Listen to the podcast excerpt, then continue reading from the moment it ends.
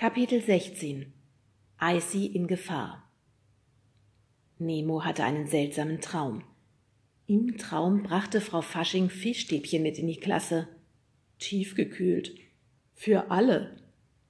Eins verfütterte sie an den Schweinsfußnasenbeutler, ein anderes an Arkas den Bärenkrieger, der rot lackierte Nägel hatte wie Frau Dr. Spargel. Arkas zückte ein Streichholz, dann lachte er teuflisch und rief Winterwunderland. Bum. Es gab eine riesige Explosion.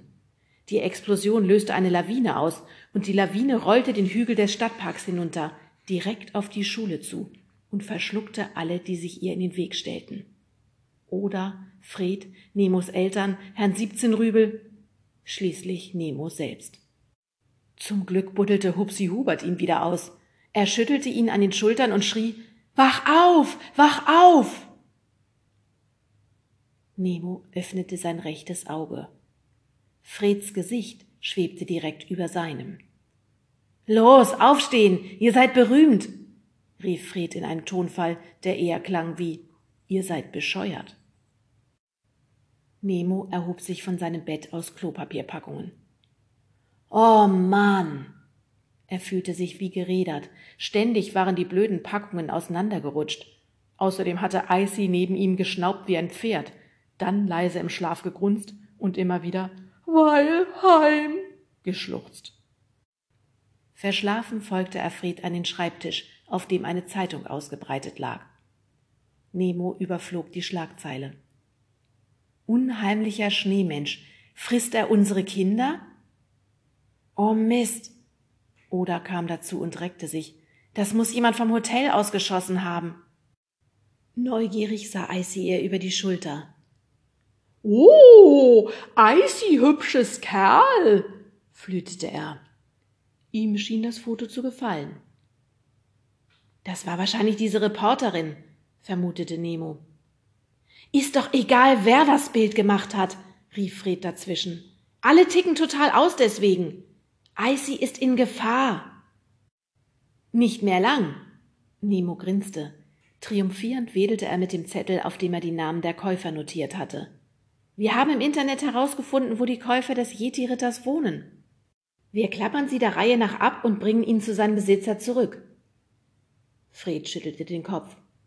Wie stellst du dir das vor? Wir können doch nicht einfach so mit einem Yeti durch die Stadt spazieren, jetzt wo alle auf der Suche nach ihm sind. Na gut, Nemo nickte.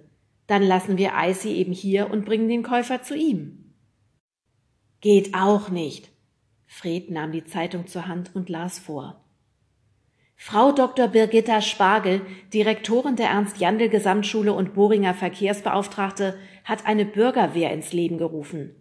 Zurzeit sucht sie Freiwillige. Wer Nahkampferfahrung, eine Waffe und oder einen Waffenschein besitzt, ist herzlich willkommen. Treffpunkt 9 Uhr auf dem Marktplatz vor dem örtlichen Supermarkt. Fred sah die anderen bedeutungsvoll an. Dann las er weiter. Die Jagd auf den Yeti geht los, sagte die Direktorin und versprach, wir machen die Bestie kalt. Icy Eismonster kalt, nickte der Yeti stolz. Eiskalt. Verdammt. Nemo saß schockstarr da. Die wollen auf ihn schießen. Fred ließ die Zeitung sinken. Dann schneit es auf immer und ewig und die ganze Stadt bricht zusammen. Und irgendwo wartet ein Kind vergeblich auf ihn, flüsterte Oda mit heiserer Stimme. Weilheim, schniefte Icy. In einem Anfall von Mitgefühl schlang Oda ihre Arme um den breiten Yeti-Hintern. Nemo und Fred folgten ihrem Beispiel. Eine Weile verharrten sie so und lauschten Icys leisen Grunzen und seinem pochenden Herzen. Ein dicker Kloß saß in Nemos Hals, Tränen stiegen in ihm auf. Er vergrub seine Nase tiefer im weichen Fell und sog den warmen Duft nach Vanille und Heftpflaster ein. Wir werden ihn retten! Ruckartig löste er sich aus der Umarmung und ballte die Faust. Koste es, was es wolle! Und wie? Oder sah auf ihr Handy. Zehn vor neun, gleich trudelt die Bürgerwehr hier ein. Erstmal muss er hier weg, sagte Fred, und zwar sofort. Aber wohin? Erwartungsvoll sah Oda Nemo an. Doch der hob nur hilflos die Hände. In das Iglu, das ich mit meinem Vater gebaut habe, entschied Fred. Zwei klappern die Käufer ab und einer bleibt im Iglu und passt auf Icy auf. Und wer soll das sein? Oda verschränkte die Arme vor der Brust. Du, sagte Nemo, du kannst am besten mit ihm. Oda schüttelte den Kopf. Icy hat dich mindestens genauso lieb. Gell? Auffordernd gab sie dem Yeti einen Schubs. Hab's Nemo ganz lieb, bestätigte Icy folgsam und schlabberte Nemo übers Gesicht.